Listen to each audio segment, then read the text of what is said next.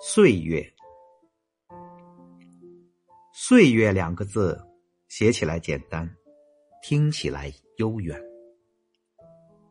经历过却是风雨兼程，满怀沧桑。多少人留下无奈在心中，又有多少人遗憾半终生？岁月，在诗人和作家笔下，永远美如皓月当空，静如菩提明镜。花开有姹紫嫣红，花落有润地无声。保持一颗阳光的心，笑看人生悲喜，不在乎得失名利，乐对成功失败，不畏惧人间生死。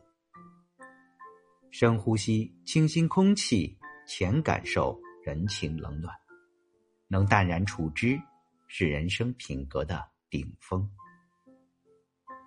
走过人生漫漫长路，淌过时光涓涓细流，依然保持一颗纯真的心，这才是生活中的岁月。人生不可能都是一帆风顺，会有很多失望与困苦。谁的生活？也不会尽如人意，谁的前途也不尽是一片光明。但只要你努力，永不言放弃，积极的面对人生，坚强的去克服困难，眼前总会有一片属于你的柳暗花明。这就是生活，这就是岁月。岁月缓缓流淌。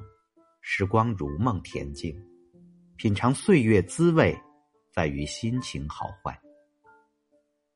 心情好，一切好；逆境之中乐陶陶。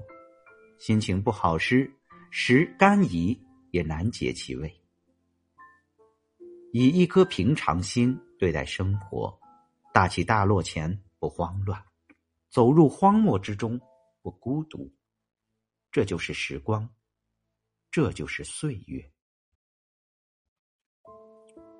慢慢的品尝人生，慢慢的走过岁月长河，在遗憾中学会珍惜，在期待中重逢希望。正如俄罗斯的这首小诗：